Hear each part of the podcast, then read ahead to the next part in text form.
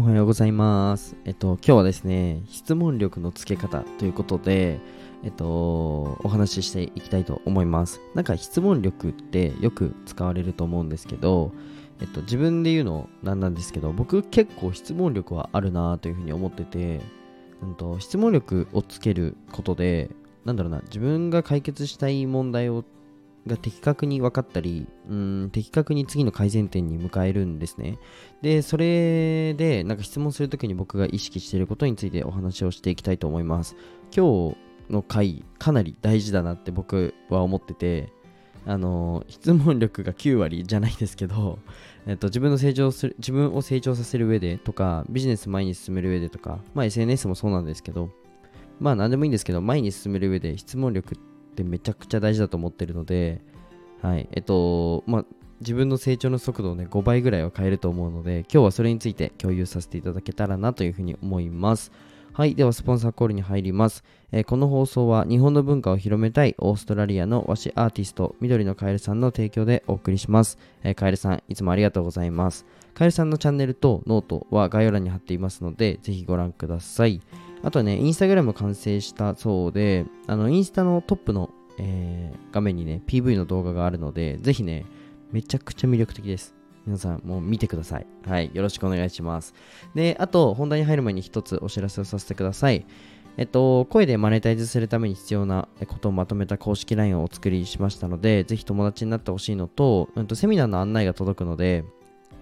ぜひ、あの、来てくれたらなというふうに思います。で、今月は商品設計完全版セミナーというのをやる予定で、あのーまあ、自分のね、プロダクトをどういうふうに組んでるのっていうのを公開したいと思います。で、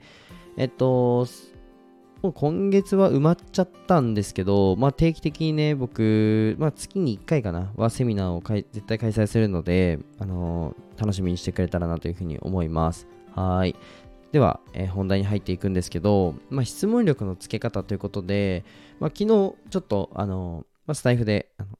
今僕の授業を手伝ってくれてるはじめさんという方がいらっしゃるんですけど、まあ、本当にありがたいことに、まあ、僕の地元まで来てくれて、まあ、いろんなね、うん、例えばブランディング戦略だったりいろんなあのことをお手伝いしてもらってるんですけど特に直近で言うと、まあ、事務周りだったり、うんとまあ、経理のことだったり、まあ、それだけじゃなくてね、えーまあ、法人化に向けて登記するのに向けていろいろお手伝いをしてくださってるんですけどなんかうん僕が質問するとといつも質問力あるねというふうにおっしゃってくれるんですね。でこれ振り返ると看護師の時も結構言われたなっていうふうに思ってて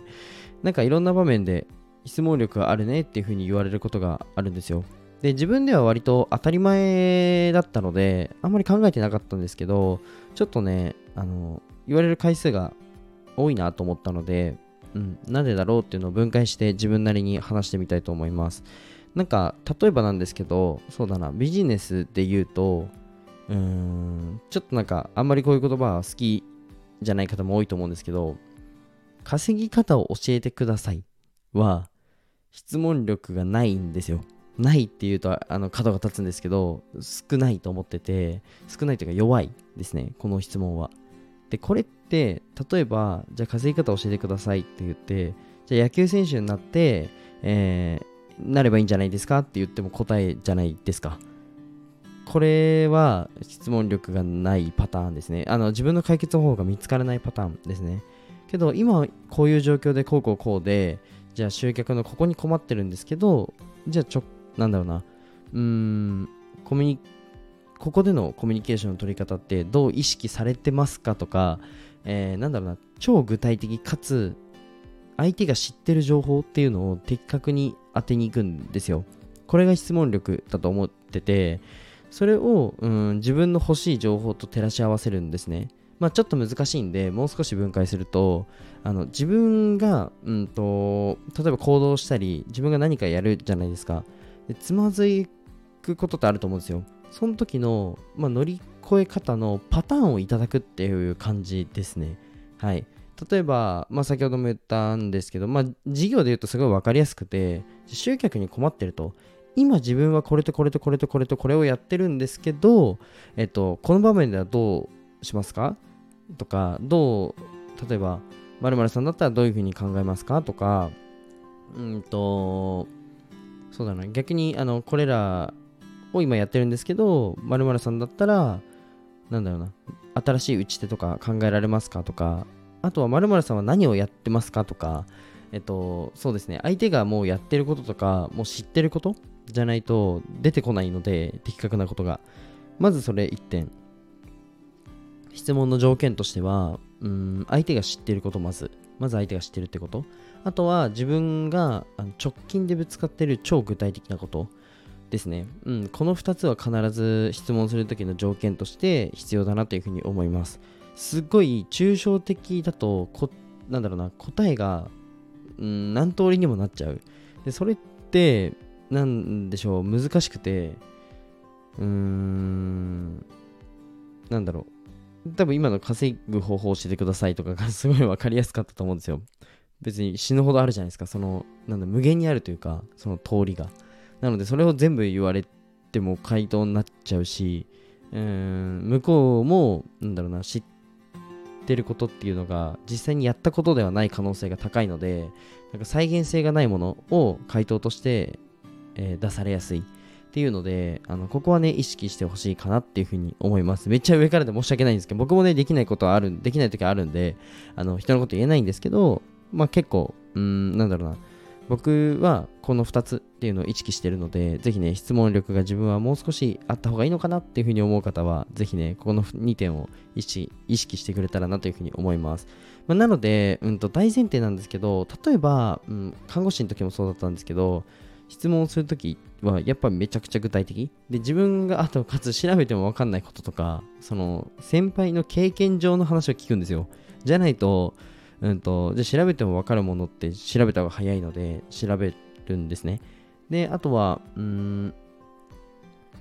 ググって出ることは聞かないっていうのも意識してました、えー、あとはそうですね。やっぱり先輩の経験上の先輩だったらどういうふうにコミュニケーションを取りますかとか、そういうことですね。なんかオペ前の患者さんで、今、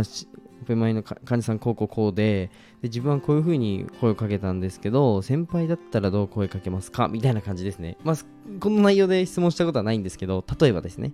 なんかめちゃくちゃ具体的だし、先輩の経験を活かせるし、自分のものにできちゃうっていうのがすごく、あのいいなっていうふうに思うので、ぜひね、この2点意識してくれたらなっていうふうに思います。はい。どうですか？あのー、皆さん質問するとき何か意識していることがあれば、ぜひね、僕もまだまだなのでコメントでくれたらなというふうに思います。はい。じゃあ今日はこの辺で終わりたいと思います。で、最後に一つお知らせをさせてください。冒頭にも言ったんですけど、僕の公式 LINE が概要欄に貼っていますので、カエルさんの多分インスタの下あたりに、えー、僕の公式 LINE があるので、えっとね、音声の SNS 伸ばしたいなとか、うん、まあ、集客困ってるよとかっていう方がいたら、ぜひ、えー、まあ、SNS だけじゃないくて、まあ、集客方法なんて、あの、無限に、無限にというか、僕、直近で打ち手でも本当、何十個あるかなっていうぐらい、あの、ものすごく打ち手としてはたくさんあるので、まあ、気になる方はぜひ、公式 LINE であの相談希望みたいな感じで送ってくれたらなというふうに思います。じゃあ、バイバイ。